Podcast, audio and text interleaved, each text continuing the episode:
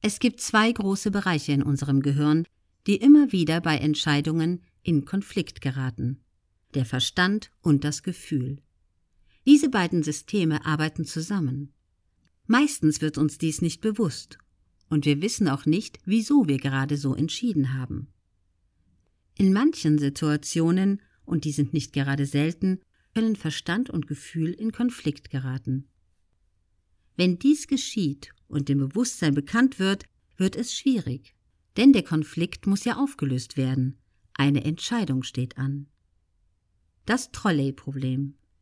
Schauen wir uns dies einmal genauer an.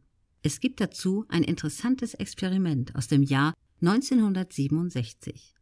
Das Trolley-Problem entwickelt von der britischen Philosophin Philippa Foot. Eine Lok ist außer Kontrolle geraten und droht, fünf Personen zu überrollen und zu töten. Durch Umstellen einer Weiche kann die Lok auf ein anderes Gleis umgeleitet werden. Unglücklicherweise befindet sich dort auch eine Person. Darf durch das Umlegen der Weiche der Tod einer Person in Kauf genommen werden, um das Leben von fünf Personen zu retten? Das ist die Frage, und sachlich betrachtet würde es Sinn machen. Deshalb haben sich viele Menschen in dem Experiment dazu entschieden, das Gleis umzustellen. Nun stehen die Probanden vor derselben Aufgabe, nur das Szenario verändert sich. Eine Lok ist außer Kontrolle geraten und droht, fünf Personen zu überrollen. Sie können den Zug stoppen, indem Sie einen beleibten Mann von einer Brücke auf die Gleise stoßen und so den Zug zum Stehen bringen. Nun kommen im Gehirn die Komponenten der Gefühle und Moral hinzu. Viel weniger Probanden waren nun bereit, den Mann zu töten, um die fünf Arbeiter zu retten. Das ist das Dilemma. Sobald Gefühle mit ins Spiel kommen, gewinnt beim Kampf um die Entscheidung immer das Gefühl, limbisches System und nicht der Verstand. Präfrontaler Kortex.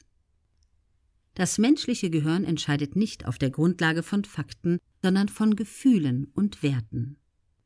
Alles, was wir entscheiden, wird antizipiert, also welche Wirkung emotional das, was wir entscheiden, in der Zukunft hat.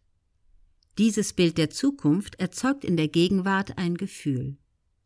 Dies wird mit dem Verstand abgeglichen und dann entschieden.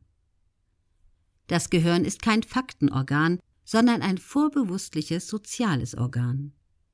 Das Gehirn entscheidet sich auf Grundlage der Beantwortung der Frage Ist es mir das wert?